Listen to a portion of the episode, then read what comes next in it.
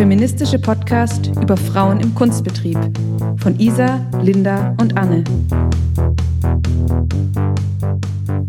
Hallo und herzlich willkommen zu unserer zweiten Folge hier bei Kunst und Kantig.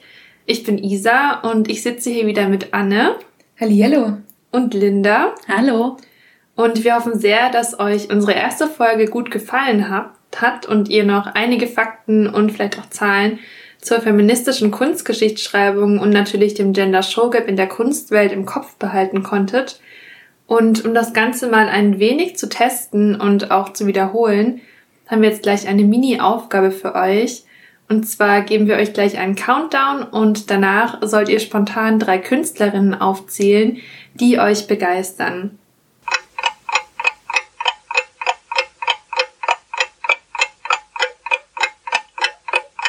Alright, das war der Countdown und wir starten auch direkt mit Linda, weil wir wollen ja auch mitmachen. ja, mir ist als erstes die Verwandlungskünstlerin Cindy Sherman eingefallen.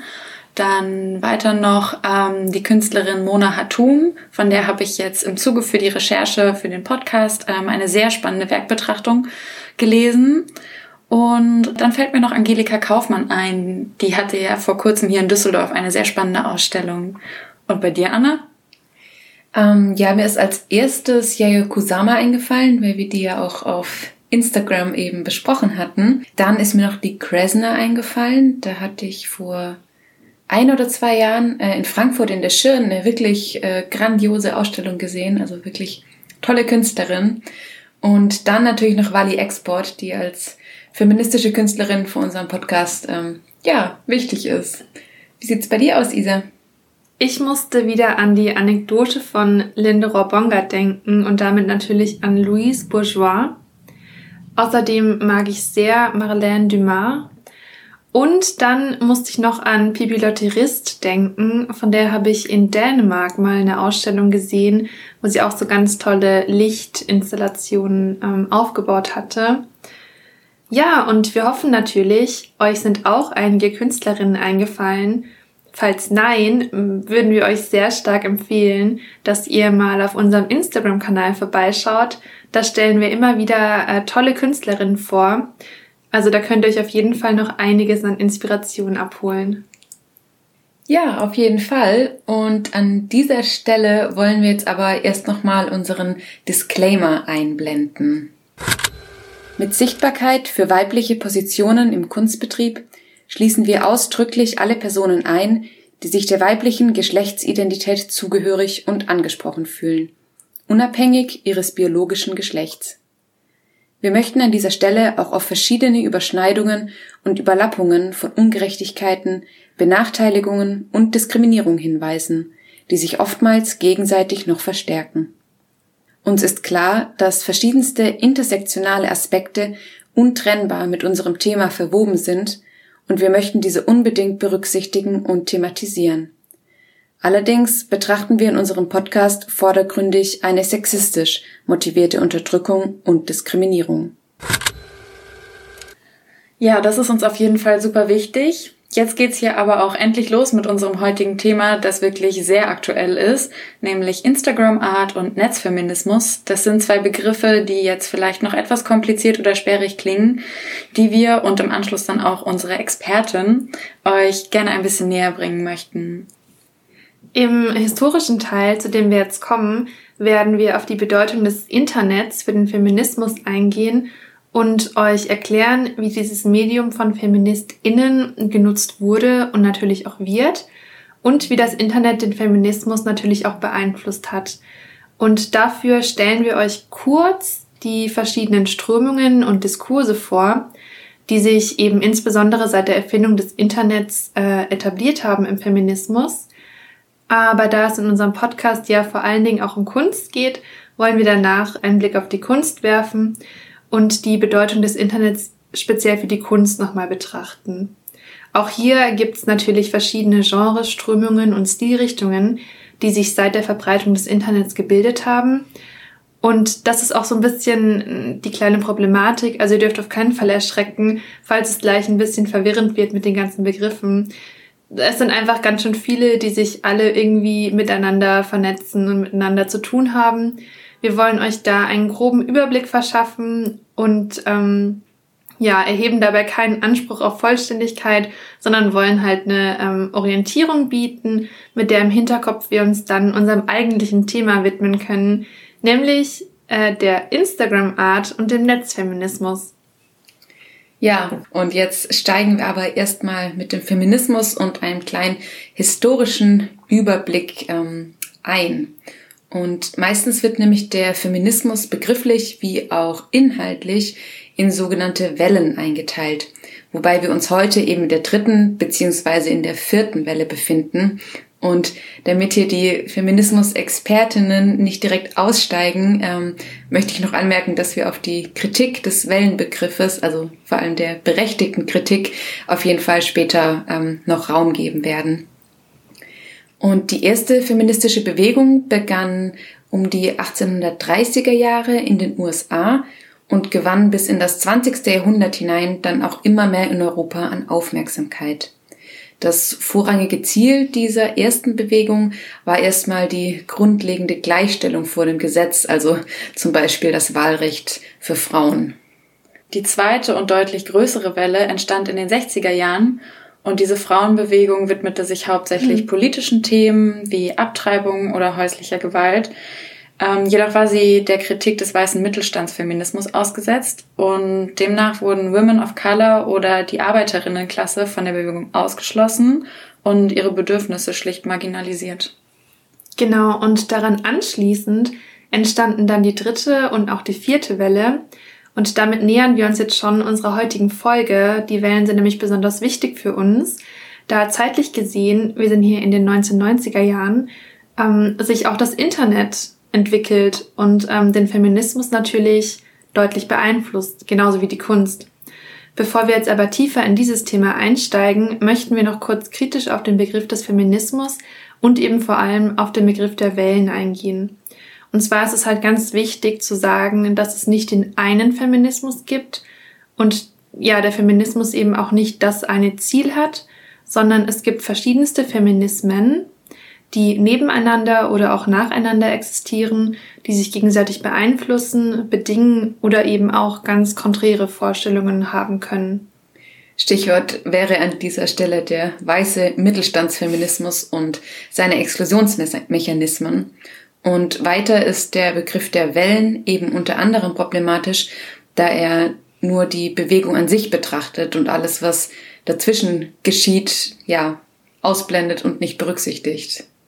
Falls euch die ersten beiden Wellen ähm, noch weiter interessieren oder ihr mehr zu der Begriffskritik der Wellen hören wollt, schaut sehr gerne mal bei unserem Instagram-Kanal vorbei. Ähm, da gehen wir noch ein bisschen detaillierter darauf ein. Und nach diesem Mini-Überblick über die Entwicklung des Feminismus kommt jetzt endlich auch das Internet ins Spiel. Und wir gehen jetzt auf die feministischen Strömungen der dritten Welle ein, die sich eben zeitgleich entwickelt hat. Kurz gesagt kam in der dritten Welle des Feminismus, also so ab den 90er Jahren, erstmals die Unterscheidung von Sex und Gender auf. Also das meint den Unterschied zwischen dem biologischen und dem sozialen Geschlecht. Ja, ganz kurz. Darauf werden wir in Folge drei auf jeden Fall ausführlicher eingehen. Ähm, ja, Entschuldigung, dass wir immer auf später verweisen, aber es gibt einfach sehr viele interessante Themen. Ja, danke für den Hinweis, Isa. Die dritte Welle fiel also zeitlich mit der Etablierung des Internets zusammen und im Zuge dessen entstand dann eben auch der sogenannte Cyber- bzw. Technofeminismus. Und diese feministische Strömung bezeichnet eben eine Ära, in der Technologie und Geschlecht miteinander verbunden werden. Mit dem Ziel oder genauer gesagt der Hoffnung, dass sich Gleichberechtigung und Chancengleichheit der Geschlechter durch die Freiheiten des Internets eben, ja, angleichen. Das sind auf jeden Fall ziemlich große Erwartungen. Und wenn ich daran denke, dass, ähm, oder wie zum Beispiel auf Social Media Bilder von Frauen mit Achselhaaren oder Bilder von Personen der LGBTQIA Plus Community kommentiert werden, dann hat sich das ja eher nicht so bewahrheitet, oder? Nein, leider nicht wirklich, äh, eher gegenteilig. Ähm, die Annahme, dass das Internet äh, als freier, demokratischer und gleichberechtigter Raum existiert, wurde eigentlich eher bitter enttäuscht. Und daraufhin wurde eben der Cyber- bzw. der Technofeminismus äh, nochmal neu erfunden. Ja, schade, dass es sich dann doch in eine andere Richtung entwickelt hat. Ich habe in der Literatur dazu auch noch den Begriff des Post-Cyberfeminismus entdeckt. Und Post bedeutet ja eigentlich nach.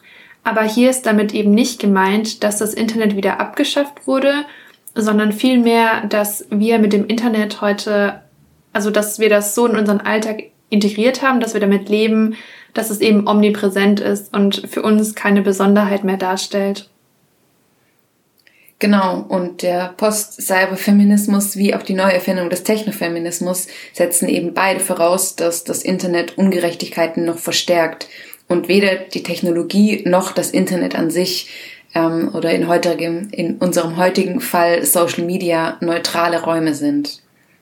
Ich wollte an der Stelle noch kurz anmerken, dass das Verständnis dieser feministischen Strömungen wirklich zutiefst intersektional ist und dass es natürlich ähm, viele feministische Strömungen parallel dazu gibt, unter anderem eben auch der Popfeminismus und der Netzfeminismus, auf die wir später noch eingehen möchten. Ja, ich versuche mir jetzt an so einem kleinen Fazit diesen, äh, dieses ersten Teiles. Und zwar könnte man eben sagen, dass mit der verstärkten Nutzung des Online-Raums eben einerseits Ungleichheiten noch viel deutlicher ähm, aufgezeigt wurden, das Internet aber gleichzeitig auch Aktions- und Vernetzungsmöglichkeiten bietet. Also ja, es gibt positive und negative Auswirkungen. Und nach diesem ausführlichen Auszug aus der, in Anführungsstriche, Geschichte des Feminismus, insbesondere in Verbindung eben mit dem Internet, widmen wir uns jetzt endlich mal wieder der Kunst, heute eben an der Schnittstelle zum Internet. Und wie sieht es denn da mit dem Begriffsdschungel in der digitalen Kunst aus, Linda? Ja, also ein Dschungel ist es wirklich. Einige Begriffe haben wir herausgesucht, ähm, die wir eben euch gerne vorstellen möchten. Wir erheben, wie schon gesagt, dabei auf keinen Fall Anspruch auf Vollständigkeit. Die Begriffe sind auch teilweise etwas schwammig. Ähm, wir wollten es aber nicht missen, euch hier trotzdem eben auch zur Orientierung einen kleinen Einblick zu geben. Man könnte hier eben noch erwähnen, dass bereits 1965 in Stuttgart die erste Ausstellung mit computergenerierter Kunst ähm, organisiert wurde von Max Bense. Genau, ist jetzt nicht ganz unser Thema, aber es sind eben so die, die Anfänge der digitalen Kunst. Ja, total früh. Ja, absolut. Ähm, ich würde jetzt starten mit einem kleinen Begriffsüberblick und zwar beginne ich da mit der Internetart beziehungsweise der Netzkunst. Und da möchte ich direkt am Anfang anmerken, dass der Begriff Netzkunst teilweise auch als Sammelbegriff für verschiedene Kunstformen, die nicht zwangsweise an Digitalität geknüpft sind, fungiert. Wir beziehen uns jetzt hier aber, wie ja schon ähm, ihr beide gesagt habe, vor allem auf die digitale Netzkunst, also das Kunst im Internet. Wobei, wenn man von Kunst im Internet spricht, muss natürlich auch nochmal unterschieden werden zwischen Kunst, die im Internet gezeigt wird und zwischen Kunst, die für das Internet gemacht wird. Und jetzt versuche ich mich an einer Annäherung an den Begriff der im engeren Sinne eben digitalen Netzkunst. Und zwar ist das eine Strömung, die durch die Entstehung des Internets geprägt ist und zeitlich in eher die spätere Hälfte des 20. Jahrhunderts und mit Schwerpunkt eben seit den 1990er Jahren einzuordnen ist. Und hier lassen wir an dieser Stelle eben frühere Formen der Kommunikationskunst auch außer Acht. Die digitale Netzkunst ist aber durchaus der bildenden Kunst zugehörig, was wiederum nicht bedeutet, dass es nicht auch Werke geben kann oder gibt, die diese Zuordnung auch in Frage stellen. Es geht aber um Kunst, die eben untrennbar mit der Technizität des Internets verbunden ist ähm, oder auch vergleichbaren elektronischen Netzen wie zum Beispiel dem Intranet. Und diese Kunst äh, spielt eben mit den Ausdrucksmöglichkeiten. Sie thematisiert sie unter anderem und zumindest in einigen Teilen besteht sie auch dadurch. Und man kann an der Stelle auch unterscheiden zwischen in Anführungsstrichen reiner Netzkunst und eben medialen Mischformen. Ganz genau. Und das macht eben die klare Umgrenzung des Begriffs auch nicht gerade leichter. Und hier gehen die Meinungen auch halt bezüglich der Klarheit des Begriffs auch etwas auseinander. Und ganz häufig und in verschiedenen Ausmaßen schwingt eine Form des politischen Aktivismus mit, was das Changieren zwischen Aktivismus und Kunst auch nochmal ein bisschen schwierig macht. oh wow, okay, man merkt auf jeden Fall, dass du schon äh, ordentlich tief ins Thema eingestiegen bist und recherchiert hast. Ich glaube, uns ist allen klar geworden, dass dieser Begriff äh, viele Fragen aufwirft, eben auch nach der ästhetischen Grenze und in sich eben durchaus etwas indifferent ist. Und diese Fragen wären auf jeden Fall ziemlich spannend im Einzelfall zu behandeln würde aber für unser Thema allerdings ein bisschen zu weit führen. ja, auf jeden Fall, aber es wäre sehr spannend.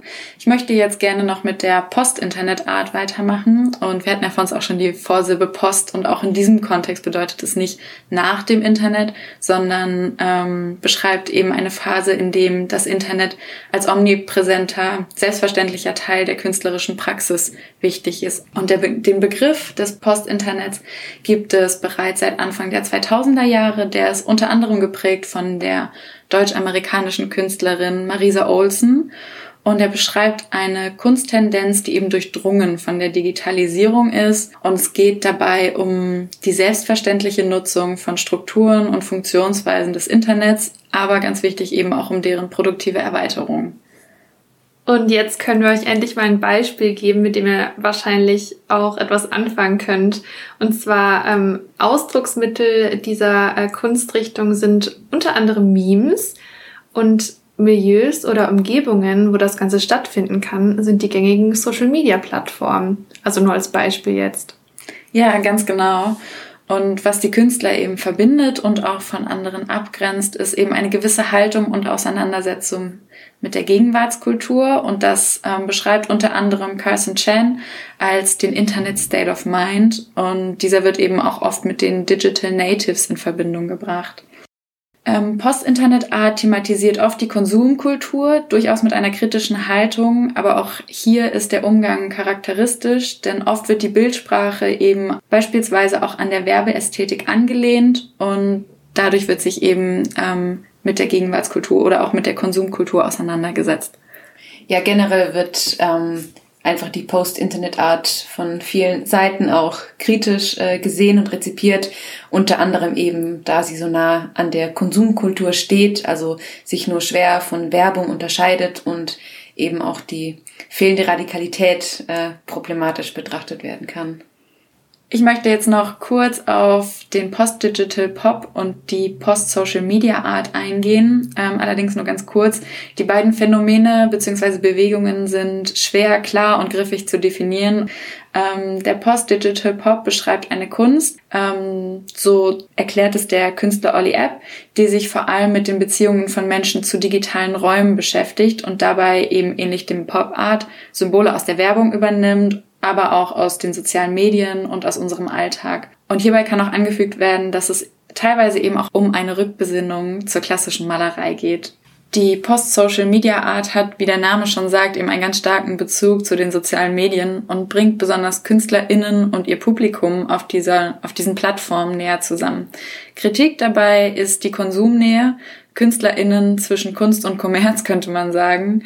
Und eine Plattform, die da natürlich ganz zentral ist, ist Instagram. Und damit wir mit diesen vielen verschiedenen Begriffen, Diskussionen und Definitionen keine Verwirrung hier stiften, versuche ich mich hier mal an einer kleinen Überleitung zu unseren zentralen Themen des Netzfeminismus und der Instagram-Art. Und zwar haben wir jetzt auf den Feminismus an der Schnittstelle zum Internet und auf die verschiedenen künstlerischen Strömungen ebenfalls an dieser Schnittstelle geblickt. Und diese beiden Themen wollen wir jetzt zusammenführen und dabei kommt eben die netzfeministische Instagram Art heraus. Und um zu erklären, welchen ästhetischen, motivischen und inhaltlichen Prinzipien diese folgt, müssen wir leider noch mal ein bisschen ausholen. Ja, genau. Und zwar zuallererst mal über den vorhin schon erwähnten Pop-Feminismus. Denn dieser ist enorm wichtig, da er einen sehr starken Einfluss auf die Kunst und insbesondere die Popkultur hatte, aber ich glaube auch noch hat, kann man sagen, auf jeden Fall. Ähm, zeitlich kann man den zu Beginn der 1990er Jahre, also und oder auch um die Jahrtausendwende einordnen. Ähm, der Feminismus wird zu dieser Zeit ja cooler und auch kommerzialisierter gleichzeitig. Also er kommt in der Popkultur an, könnte man auch sagen. Es findet dann zeitgleich oder gleichzeitig dadurch auch eine Abkehr von den 68er Feministinnen statt und der Feminismus wird, was ja auch echt begrüßenswert ist, inklusiver und auch intersektionaler. Dann ein weiteres Merkmal ist mehr Fokus auf Körperlichkeit, die auch ganz besonders betont wird und ähm, vor allen Dingen sich ausdrückt in einer ausgestellten Weiblichkeit. Also ihr müsst euch da zum Beispiel Madonna vorstellen in ihren Musikvideos in den 90ern oder eben heutzutage auch Künstlerinnen wie Cardi B. Es geht eben darum zu zeigen, dass sich Frauen sexy zeigen können, wenn sie das möchten, ohne dass sie das eben für den Mann tun oder für den, sich für den männlichen Blick in Szene setzen möchten. Ja, allerdings ist diese Hyperfeminität, wie man das nennen kann, auch mit viel Kritik verbunden, sowohl von feministischer als auch von antifeministischer Seite. Und dieses Mindset beziehungsweise die Strategien des Popfeminismus werden eben mit der vermehrten Nutzung des Internets dann auch dort insbesondere auf Social-Media-Plattformen eingesetzt. Und dies führt dann eben zum Beginn des Netzfeminismus, von manchen auch als vierte feministische Welle bezeichnet. Und dabei ist es wie bei anderen feministischen Strömungen natürlich auch wichtig, dass es nicht den einen, in Anführungsstrichen, Netzfeminismus gibt, sondern ja, verschiedene Ausprägungen und Unterkategorien, die zusammenhängen, sich teilweise bedingen und deren Grenzen eben auch ineinander verschwimmen. Als wichtiges Merkmal des Netzfeminismus ist allerdings natürlich der Ort zu nennen, heißt der Netzfeminismus spielt sich hauptsächlich im Online-Raum ab, hat aber ganz klar auch Auswirkungen auf die Offline-Welt. Und hier ergibt sich eben ein, ich sag mal, heiß diskutiertes Spannungsfeld, inwieweit eben Online-Aktionen denn überhaupt Auswirkungen auf die Realität haben. Also Realität natürlich wieder in wilden Anführungsstrichen. Und eine dieser Aktionen, von denen wir gerade gesprochen haben im Netzfeminismus, war zum Beispiel Hashtag MeToo. Kennen ja wahrscheinlich alle. Nochmal kurz zur Erinnerung. Diese Aktion entstand im Zuge der Weinstein-Vorwürfe und ging dann, ging dann ab circa Mitte 2017 viral. Und es war quasi die Aufforderung, unter diesem Hashtag über Belästigungs- und Missbrauchserfahrungen zu berichten. Und dieser, also an diesem Beispiel kann man sich jetzt eben die Frage stellen, ob diese Online-Aktion dann überhaupt Auswirkungen in die Praxis hatte. Und man kann da ganz klar sagen, ja, denn unter anderem Weinstein kam ja auch ins Gefängnis, als die Vorwürfe dann öffentlich wurden. Aktionen wie Hashtag MeToo oder Hashtag Aufschrei werden übrigens sowohl von feministischer als auch von antifeministischer Seite durchaus kritisch betrachtet. Die Aktionen werden viel diskutiert, gerade weil es eben auch keine einheitliche Richtung beim Netzfeminismus gibt. Um jetzt aber wieder mal auf die Kunst zu kommen, die zentrale Plattform von feministischen Netzkünstlerinnen ist Instagram und das Medium ist dabei in den allermeisten Fällen die Fotografie. Und diese Fotografien sind eben in den meisten Fällen eher girly, flippig, haben kräftige Farben und benutzen ziemlich viel rosa, also sind, ja, ich sag mal eher weiblich konnotiert. Und das Motiv ist dabei eben auch in den meisten Fällen der weibliche Körper selbst. Allerdings brechen die Netzfeministinnen in ihrer Kunst oft ganz bewusst mit dieser Ästhetik. Also wenn sie zum Beispiel zeigen, was sonst in Konvention aus konventioneller Sicht oft verborgen bleibt, also zum Beispiel Schamhaare oder Menstruationsblut. Und man könnte also sagen, die Netzfeministinnen ermächtigen sich selbst, einmal natürlich, indem sie sich eigenmächtig präsentieren, wie sie das möchten, oft eben mit Elementen dieser gängigen Ästhetik, aber dann eben auch ganz entscheidend, indem sie dabei nicht einem männlichen Blickregime entsprechen wollen und ja, mit der Affirmation bewusst brechen. Ja, ganz genau, sehr gut zusammengefasst.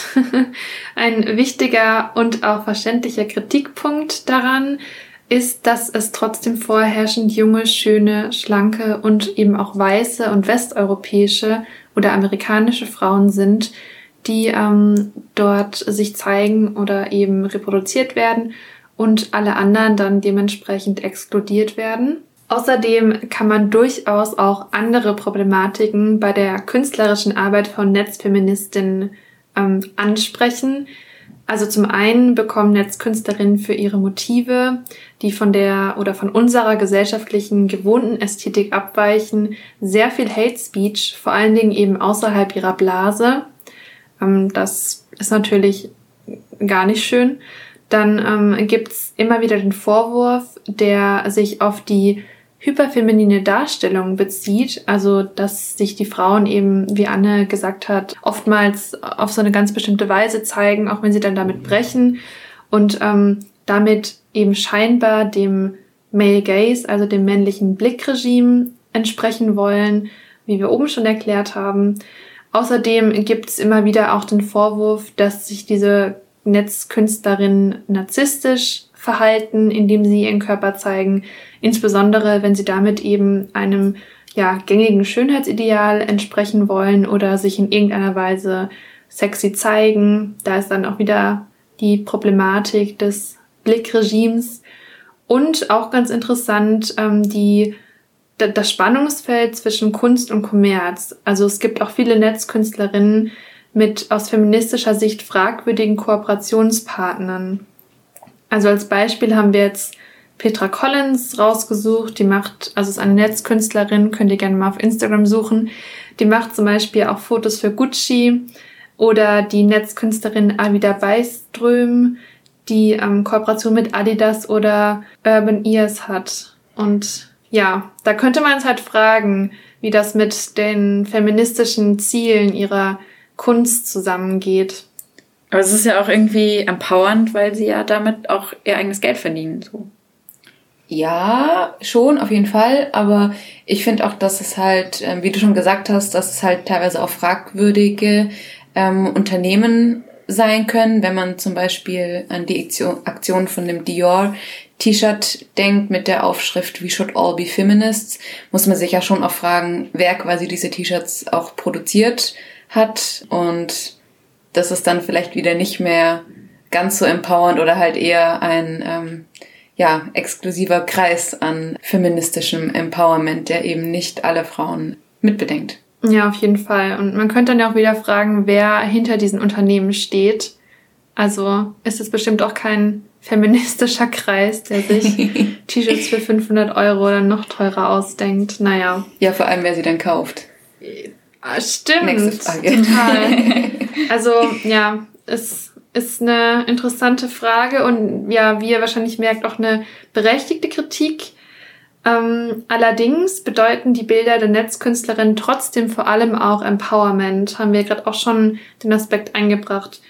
Ähm, Im feministischen Sinne wird die, die Strategie des Empowerments eben als künstlerische Strategie genutzt und was jetzt vielleicht noch so ein bisschen äh, komisch klingt, wird uns gleich Anne-Kathrin Kohut auf jeden Fall viel besser erklären, als ich das jetzt hier gerade versucht habe.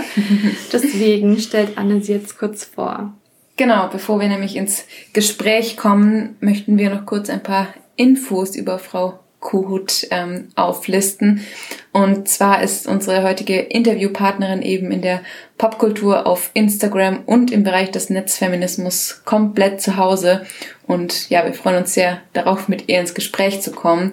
Denn Anne-Kathrin Kohut hat ein wirklich facettenreiches Studium der Germanistik, Kunstwissenschaft, Medientheorie und Fotografie hinter sich und ist nun nicht nur wissenschaftliche Mitarbeiterin an der Universität Siegen, sondern zudem auch Bloggerin, Redakteurin und Herausgeberin. Zum Beispiel gibt sie die Zeitschrift Pop, Kultur und Kritik sowie das dazugehörige Online-Magazin Pop-Zeitschrift heraus. Zudem betreibt sie einen eigenen Blog über Popkultur und Bildkultur und hat die Buchreihe Digitale Bildkulturen mit ins Leben gerufen.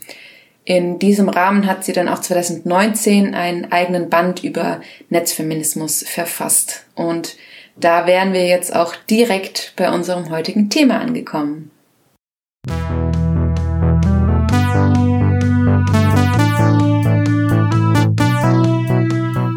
Ja, liebe Frau Kohut, herzlich willkommen hier bei unserem Podcast Kunst und Kantig und vielen Dank, dass Sie sich die Zeit für dieses Interview genommen haben.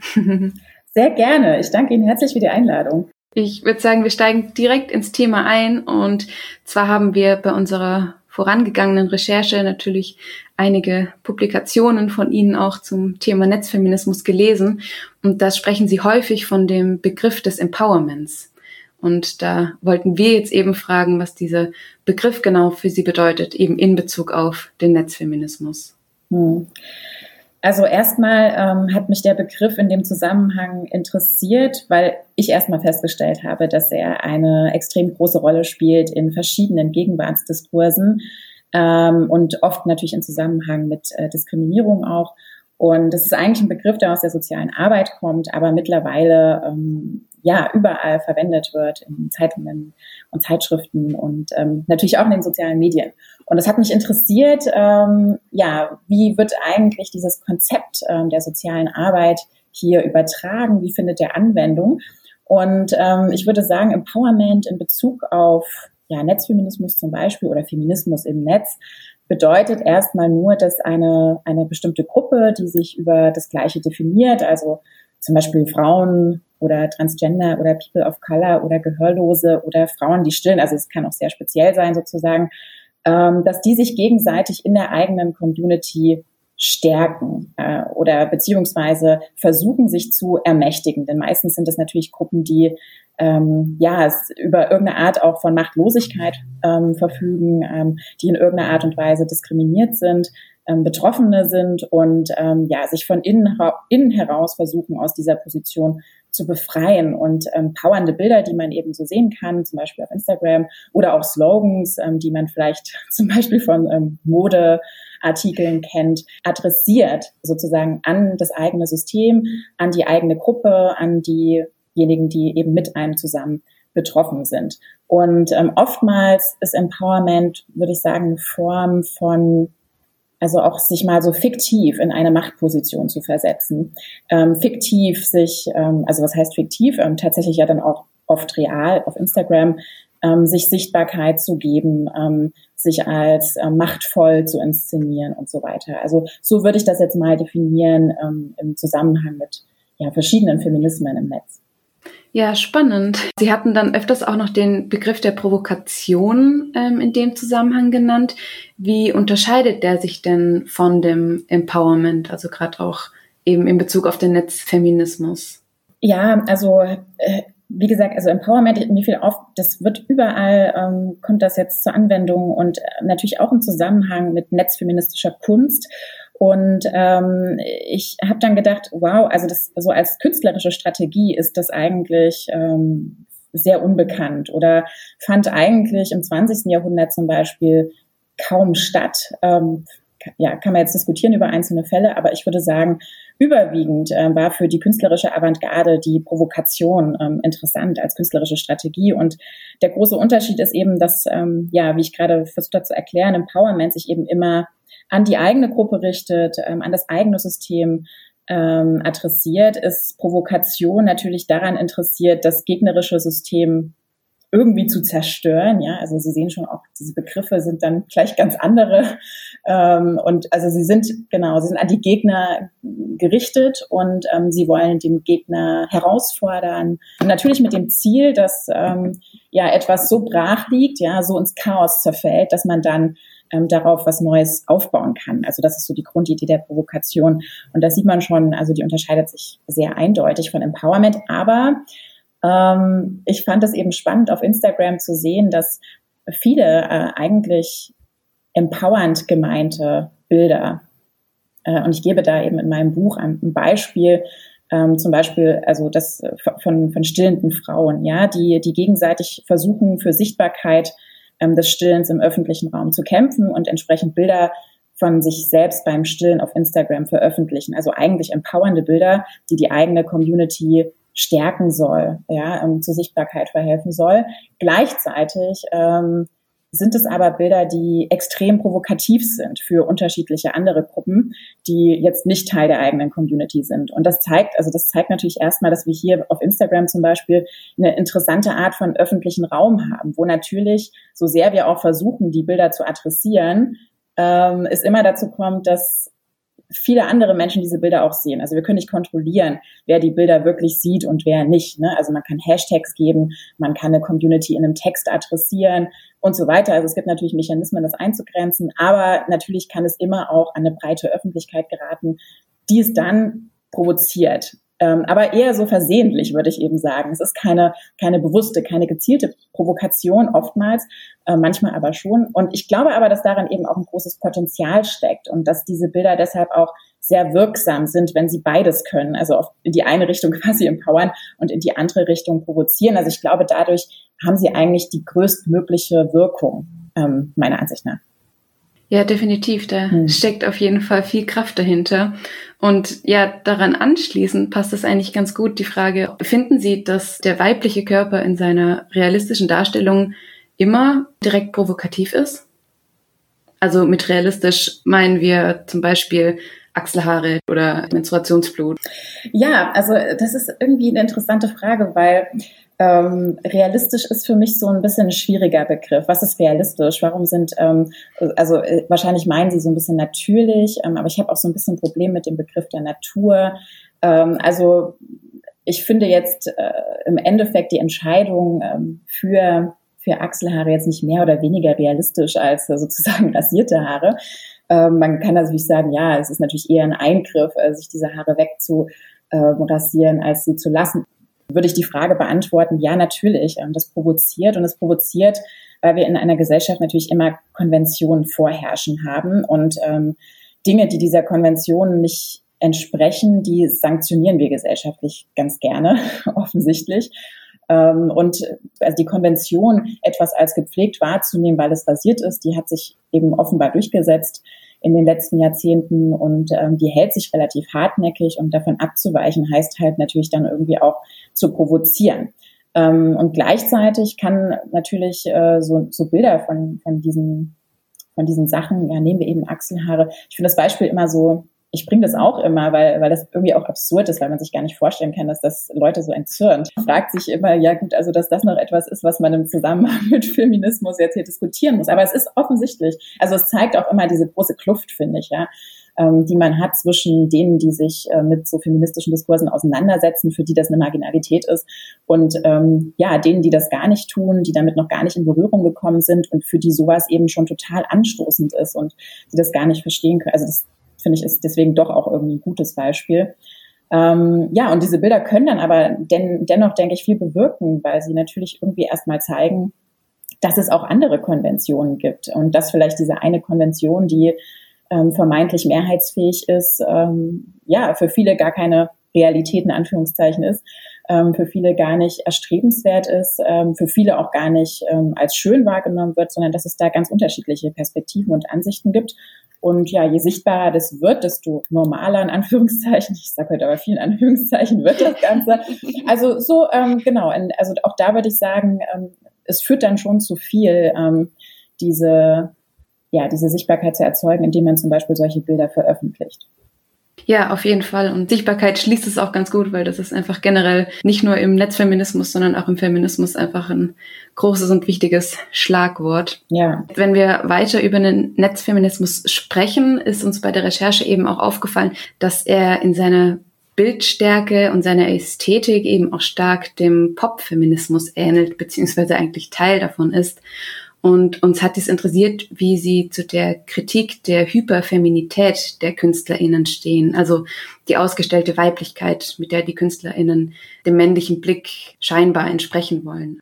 Also ich denke, äh, das, das Grundproblem ist schon mal, dass, dass sie, glaube ich, gar nicht dem Male Gaze oder dem männlichen Blickregime entsprechen wollen. Das ist schon mal erstmal so eine Unterstellung von der Kritik, die, die immer sofort kommt, wenn eine Ästhetik vermeintlich feminin ist. Und mein Problem mit der Kritik ist einfach, dass ich das äh, problematisch finde, dass sie halt die Rollenbilder und die Zuschreibungen, die ja tatsächlich da sind, das braucht man auch nicht leugnen. Natürlich denken wir bei Rosa eher an, an, an weiblich und bei Blau eher an männlich, um das mal ganz plakativ zu sagen. Aber durch diese Kritik, finde ich, wird das sofort geschrieben. Also wenn man jetzt Frauen vorwirft, äh, sie inszenieren sich so, wie sie, ins, sie sich inszenieren, äh, weil sie irgendwie feminin aussehen wollen oder weiblich aussehen wollen und dem männlichen Blick entsprechen wollen, dann, dann reproduzieren sie diese Zuschreibung. Und das macht mich, also das, das stößt mich immer so ein bisschen ab. Ähm, und ich finde halt auch, also was, was macht eigentlich, was macht denn eine Ästhetik hyperfeminin, ja? Und ähm, wollen wir wirklich diese, diese Koppelung so lassen? Oder gibt es nicht vielleicht auch Männer, die sich, die sich dieser bedienen können oder auch sollten und das ja auch tun zum Teil, zum Beispiel auf Instagram? Ähm, und sollte es nicht irgendwie das Ziel sein, sich ja, von diesen Festlegungen so ein bisschen auch zu befreien und zu sagen, ja gut, weil jetzt eine Frau, ähm, also weil jetzt ein Bild rosa ist, heißt das jetzt nicht, dass es hyperfeminin ist, ja, es kann auch ein Mann drauf dargestellt sein oder was auch immer. Also so, ne, diese, diese Zuordnungen, die, die werden, die leben sofort in der Kritik und das ähm, finde ich so ein bisschen problematisch. Aber, und ich finde auch, also ich finde durchaus, dass ähm, Feminismus im Netz heute was anderes ist als der Popfeminismus, den man zum Beispiel aus den 90er Jahren oder so kennt ähm, ich denke immer irgendwie an Angela McRobbie dabei, die ja damals kritisiert hat und auch zu Recht, ähm, dass die, diese neuen und vermeintlich selbstbewussten Darstellungsweisen von Girl Power, also wenn man zum Beispiel an die Spice Girls oder so denkt, ähm, da war ja ihre Kritik immer zu sagen, ja, die erwecken den Anschein, als bräuchte es keinen Feminismus mehr, weil man sich ja jetzt selber dafür entscheidet, sozusagen. Ne, weil man ja jetzt selber ganz selbstbewusst seine Brüste zeigt und so weiter und so fort. Und ähm, das würde quasi ähm, ja so ein bisschen in Frage stellen, warum es überhaupt Feminismus braucht. Und da würde ich auch sagen, dass es stimmt, denn tatsächlich war es ja auch lange so, dass, äh, oder in den 90ern zumindest lange noch so, dass Produzenten, Regisseure, Fotografen und so weiter, das waren ja dann alles Männer, ja, und die Frauen, die blieben im Endeffekt, dass äh, ja die einfach äh, das Bild, das betrachtet wird. Ähm, und insofern ähm, war es schon eine ganz andere, waren es ganz andere Bedingungen, als es heute sind. Ähm, denn bei diesen netzfeministischen KünstlerInnen sehe ich schon vor allem so ein sehr selbstbewusstes Handeln. Die machen das schon selbst. Die stehen jetzt nicht mehr unter männlicher Regie.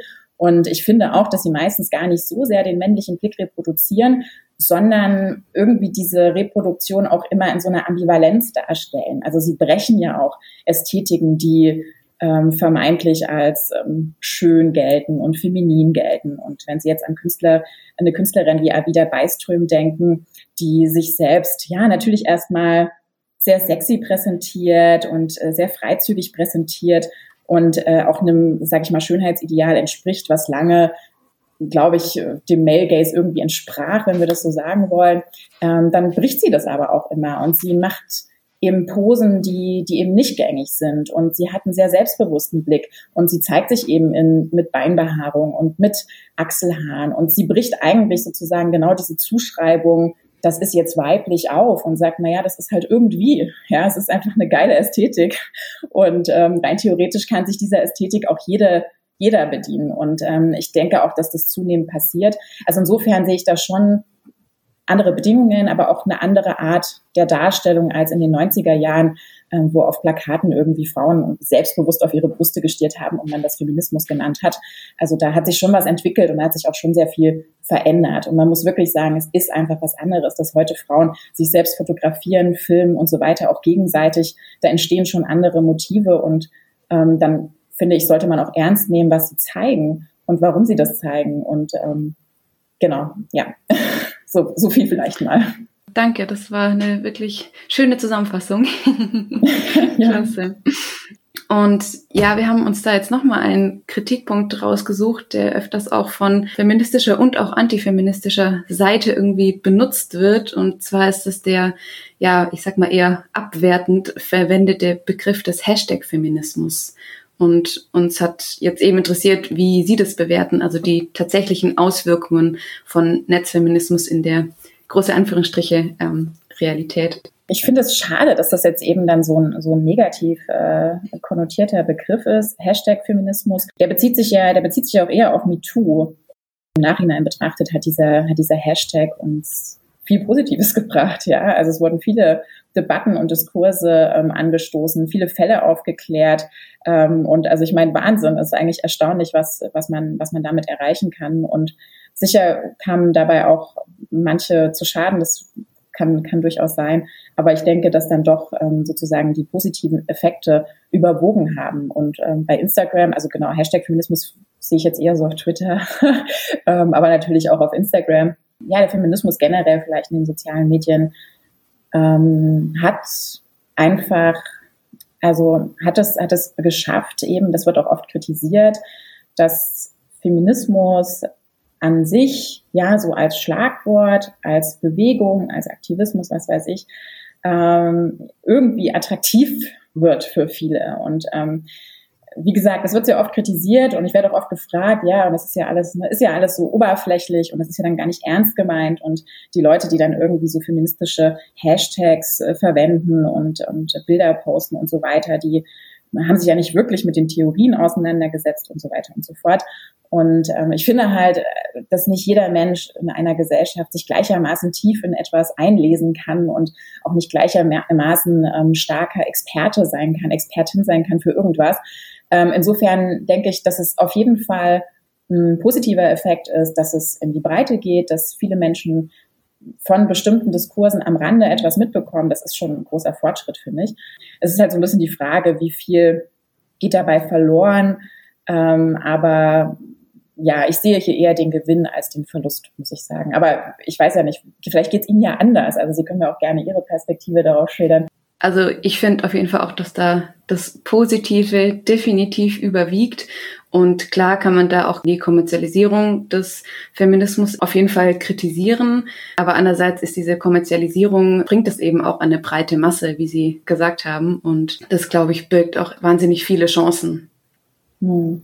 Ja, vor allem, man muss sich ja abfinden äh, mit dem System, in dem, also was heißt, man muss sich nicht damit abfinden, aber wir leben nun mal in einem kapitalistischen System, in dem bestimmte Werkzeuge zum Einsatz gebracht werden müssen, um ja, bestimmte Erfolge zu erzielen. Und natürlich kann man das System an sich äh, kritisieren und in Frage stellen, dem würde ich mich auch anschließen, aber ähm, innerhalb dieses Systems, glaube ich, sind das gute Werkzeuge und eigentlich ähm, ja mit, mit, mit großen Effekten. Und ähm, deswegen finde ich es eben auch wichtig, das ernst zu nehmen und sich damit auseinanderzusetzen, vor allem weil es eben so eine große Breitenwirkung hat.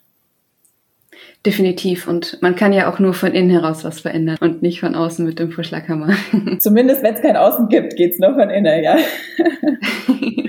ja, und so, so ist das nun mal mit dem Kapitalismus, ja.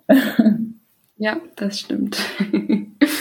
Ja, vom Kapitalismus würden wir äh, auf ein nächstes großes Schlagwort jetzt gehen, und zwar ist es die Diversität. Und da ist die Frage, wie sieht es denn aus mit der Diversität auf Instagram? Welche Exklusionsmechanismen und Barrieren gibt es? Also bei mir kommt da immer sofort die Zensur des weiblichen Körpers mit dem Hashtag Free the Nipple auf und da schließt sich halt dann die Frage an, ist Instagram überhaupt ein geeignetes Medium für feministische Kunst? Das sind jetzt vielleicht ein bisschen also, viel Fragen ja, auf einmal.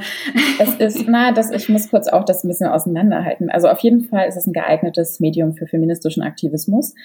Für feministische Kunst leider nicht. Ähm, und das hängt damit zusammen, dass, ähm, dass Instagram, also divers, oder ich fange mal mit der ersten Frage an. Ich sehe schon extreme Diversität ähm, auf Instagram. Und das natürlich ähm, muss ich allen recht geben, die dann einwenden ganz gerne. ähm, ja, aber die InfluencerInnen, die, die typischen InfluencerInnen, die sind ja überhaupt nicht divers und ähm, die machen ja alle das Gleiche und tragen alle dieselben Sachen und so weiter. Und es ist wahnsinnig standardisiert und ähm, da, da ist ganz viel, wird da exkludiert und so weiter. Das stimmt natürlich. Aber nichtsdestotrotz ähm, gibt es wachsende und wirklich schnell wachsende, stark wachsende Communities, in denen Diversität ein großes Thema ist und ähm, ich appelliere auch immer daran, dass wirklich ja auch jede, jeder selbst verantwortlich ist für seinen Feed und man kann sich selbst in eine sehr diverse Umgebung ähm, bringen und viele Realitäten wahrnehmen, viel mitbekommen und dass es überhaupt möglich ist, ähm, finde ich fantastisch und ich würde sagen, es ist möglich. Ähm, also auf meinem Feed weiß ich nicht. Also ich habe Personen aus unterschiedlichsten Kulturen, Ländern, unterschiedlichster Couleur, alles. Und das ist toll. Also ich habe schon das Gefühl, ähm, dass ich Einblicke bekomme, die ich in anderen Medienzeitaltern nicht bekommen hätte. Und ähm, es ist halt immer die Frage, wie, wie gehen wir jetzt mit diesen neuen Möglichkeiten um? Wie machen wir sie uns zunutze? Ähm, und wie kann man auch, ähm, ja, das vielleicht bewusster auch damit umgehen und ähm, äh, sich auf eine produktive Art und Weise damit auseinandersetzen. Und ähm, diese zweite Sache, die Sie anges angesprochen haben mit den die Zensur des weiblichen Körpers und inwiefern eignet sich das für Kunst äh, oder für feministische Kunst. Da würde ich eben sagen, ja, gerade wegen dieser, also ich würde es eben überhaupt nicht als eine Zensur betrachten. Ähm, es ist halt so ein bisschen so gekommen, dass ähm, die, die Richtlinien, wie sich sozusagen der, der öffentliche Raum online gestaltet, auch rechtlich sehr stark orientieren an unserem realen öffentlichen Raum. Das ist auch nachvollziehbar für mich. Also dass man eben, ja, ich kann jetzt natürlich auch nicht hier rausgehen und mich nackt auf die Straße stellen, ja. Und das hat gute Gründe. Ähm, ich würde vielleicht einen Autounfall provozieren oder was auch immer. Also es gibt, es gibt gewiss Gründe, warum, warum es diese Regel gibt, dass man sich halt nicht nackt in den öffentlichen Raum stellt. Und ähm, natürlich ist es was anderes. Ähm, und das ist halt leider nicht sozusagen mitreflektiert in den Regeln. Natürlich ist es was anderes, wenn ich ein Bild von mir irgendwo zeige in der Öffentlichkeit. Ich kann natürlich jetzt hier rausgehen und eine Aktfotografie von mir irgendjemandem zeigen und das wäre völlig äh, unproblematisch, weil es natürlich eine medialisierte Form ist. Ähm, also es wäre zumindest unproblematisch, solange es kein pornografisches Bild ist. Ich glaube, dann wäre es schon wieder problematisch. Aber sagen wir, es ist ein ästhetisches Bild. Und ähm, das, genau, das ist aber nicht so richtig mitgedacht. Und ich glaube, es ist auch deshalb nicht so richtig mitgedacht, weil das vermutlich schwer umzusetzen ist, denn natürlich diese Löschungen werden vor allem von Algorithmen auch übernommen und ich kann mir vorstellen, dass es schwer ist, sozusagen Kriterien festzulegen, wann etwas künstlerisch ist, wann etwas pornografisch ist ähm, und so weiter und so fort.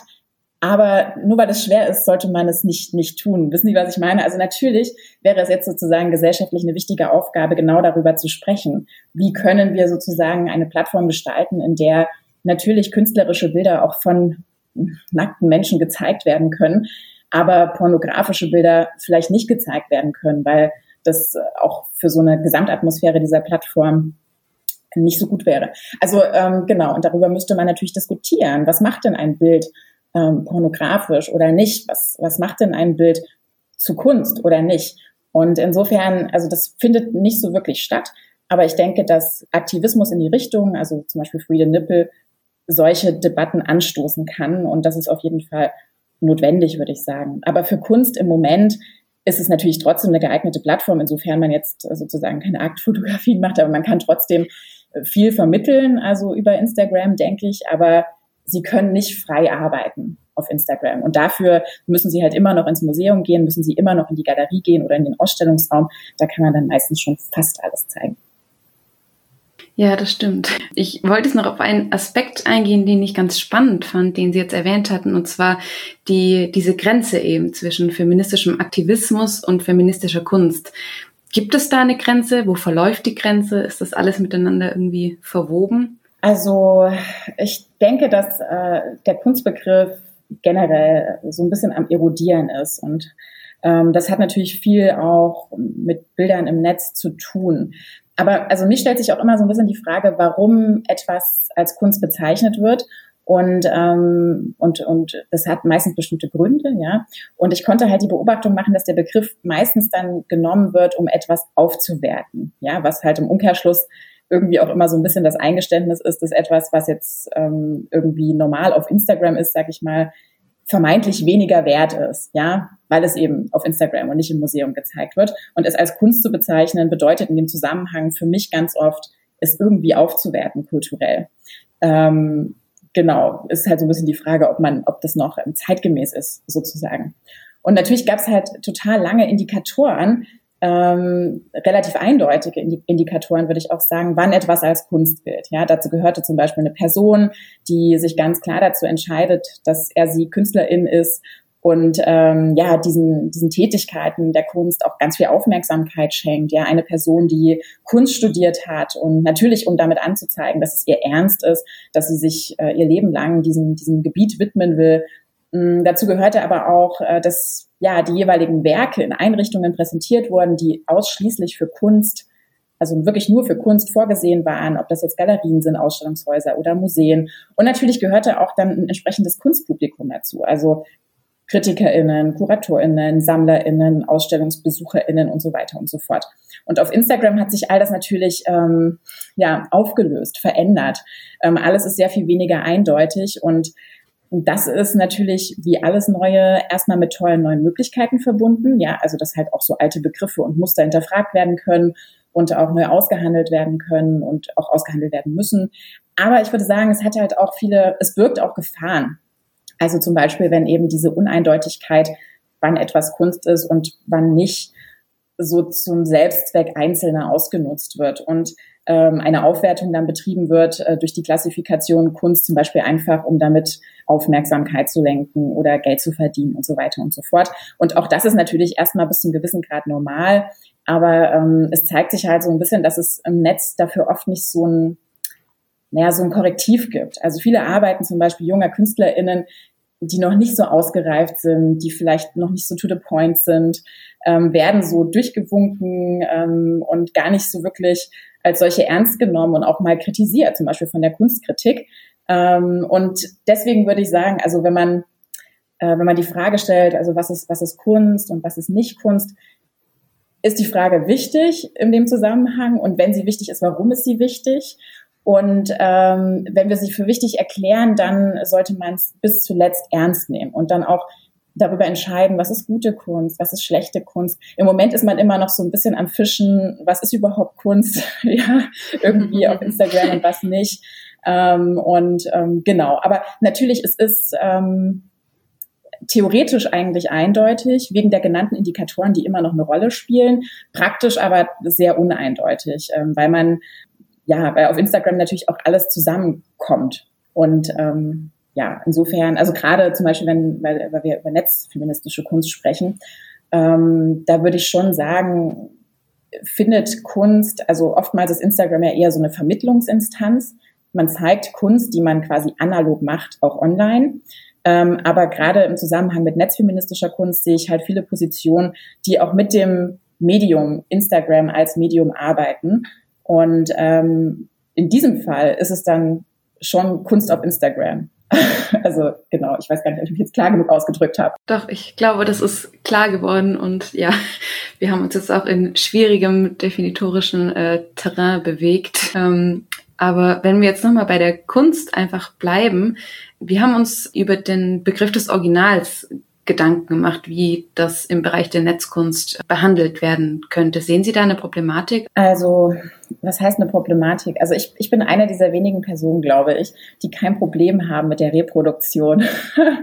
Und äh, also, oder generell, ich bin keine Originalfetischistin. Ähm, ich finde, es ist, es hat eben was sehr Demokratisches, wenn Bilder, Kunstwerke aller Art für sehr viele Menschen zugänglich gemacht werden. Und für mich ist es jetzt auch in dieser Pandemiezeit eine tolle Erfahrung, dass ich Ausstellungen auf der ganzen Welt online ansehen kann. Ähm, natürlich ähm, habe ich auch schon die Erfahrung gemacht, dass das Original ja eine, eine ganz wichtige Ausstrahlung hat und eine große Bedeutung auch für mich dann doch besitzt am Ende. Aber an sich bin ich erstmal, also bin ich nicht so ähm, nicht so eine Kritikerin sozusagen von von der Reproduktion.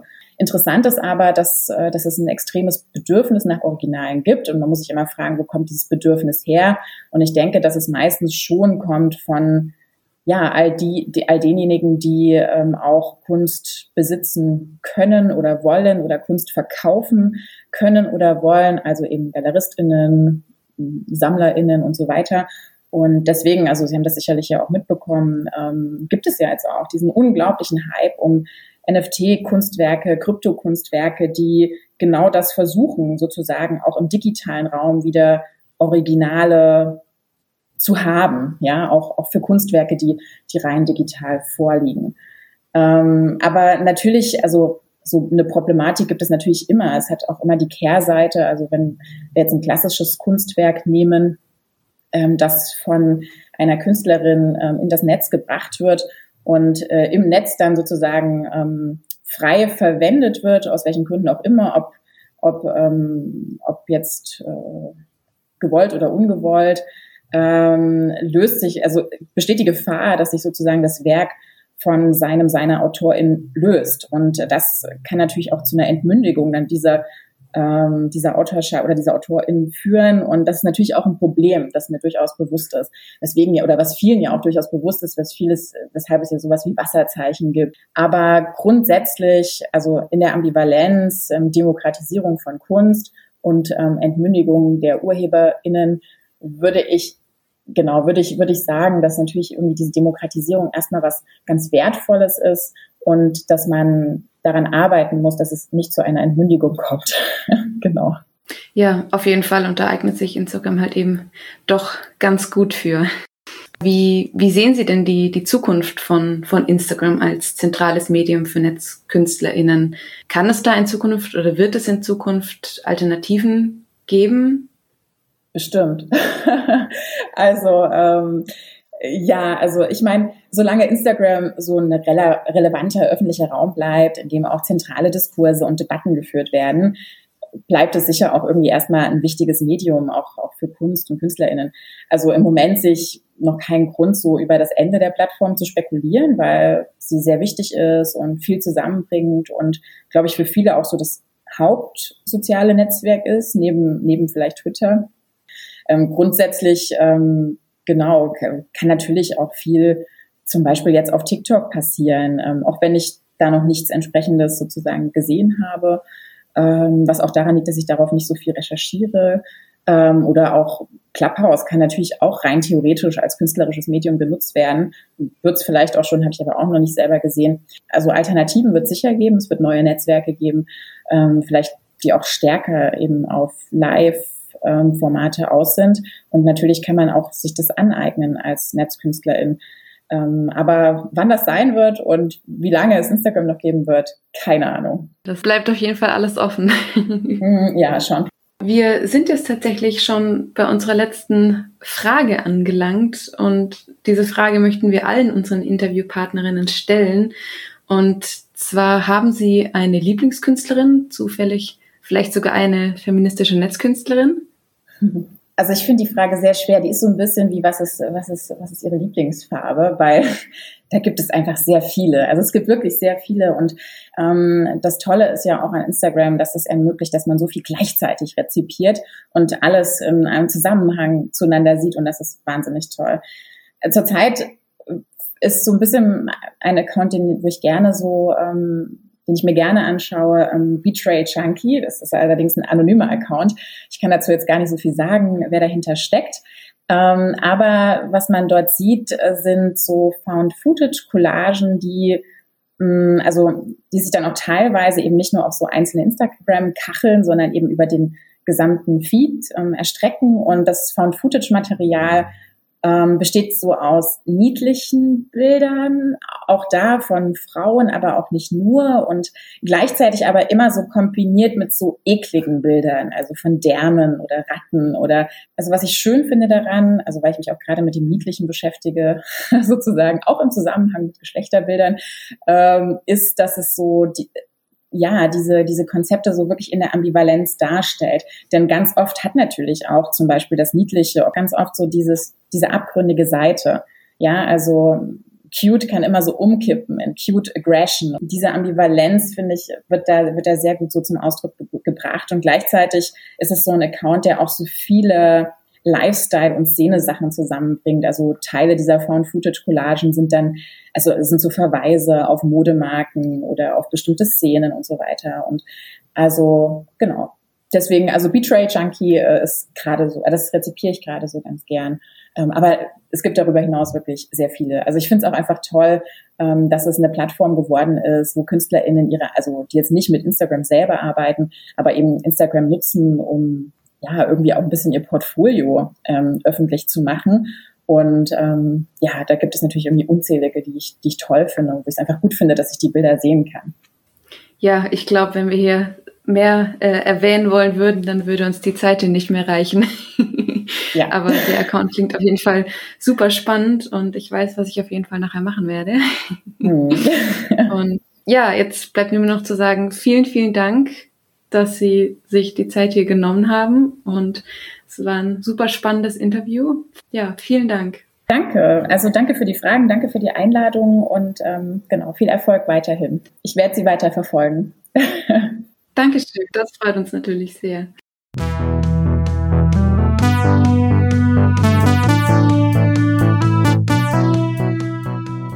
Und für alle, denen der Tipp von Frau Kuhut noch nicht genug war, möchten wir an dieser Stelle noch drei netzfeministische Künstlerinnen vorstellen. Isa, wen hast du denn aus den Instagram-Tiefen mitgebracht? Ich würde Lea Schrager vorstellen.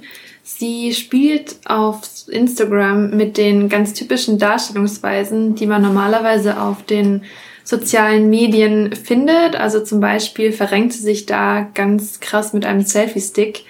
Und ihre Werke zeichnen sich zudem aus durch eine Affirmation bzw. übertriebene Sichtbarkeit des weiblichen Körpers. Und wenn ihr euch jetzt fragt, wie das denn aussehen könnte, dann würde ich empfehlen, dass ihr mal ihr Instagram auscheckt. Genau, und ich habe euch äh, die Künstlerin Rosie Gibbs mitgebracht, natürlich auch auf Instagram vertreten und sie arbeitet viel mit Performance und Skulptur in eben ja Fotografien und kurzen Videosequenzen und sie performt da eben mit Alltagsgegenständen und macht sich und ihren Körper eben selbst zur Skulptur und Dabei ist ihr einerseits Humor ziemlich wichtig und andererseits spielt sie eben mit konventionellen Darstellungsweisen und vor allem ähm, bricht sie eben mit normativen Schönheitsidealen. Also ja, schaut euch das auf jeden Fall an. Ich habe noch die Künstlerin Stefanie Saleh im Kopf und das ist eine Multimedia-Künstlerin, deren Arbeiten teilweise auch ein bisschen surrealistisch anmuten. Ganz bekannt ist sie unter anderem für ihre Fruit Art Videos, in denen sie Früchte und teilweise auch Gemüse befingert und das ist ziemlich aufgeladen und in ihren Werken thematisiert sie vor allem eben Weiblichkeit und auch Sexualität. Ja, ich glaube, wir könnten noch sehr lange so weitermachen. Aber das würde den Rahmen sprengen, endgültig. Deswegen würden wir an dieser Stelle die Folge auch schon wieder beenden. Ja, und schaut euch auf jeden Fall die Künstlerinnen an und natürlich freuen wir uns auch, wenn ihr uns bei Instagram ein Abo dalasst, wenn ihr eh schon auf Instagram seid wegen den Künstlerinnen. Definitiv. Wir wünschen euch eine kunstreiche Zeit. Tschüss und bis bald. Ciao. Tschüss.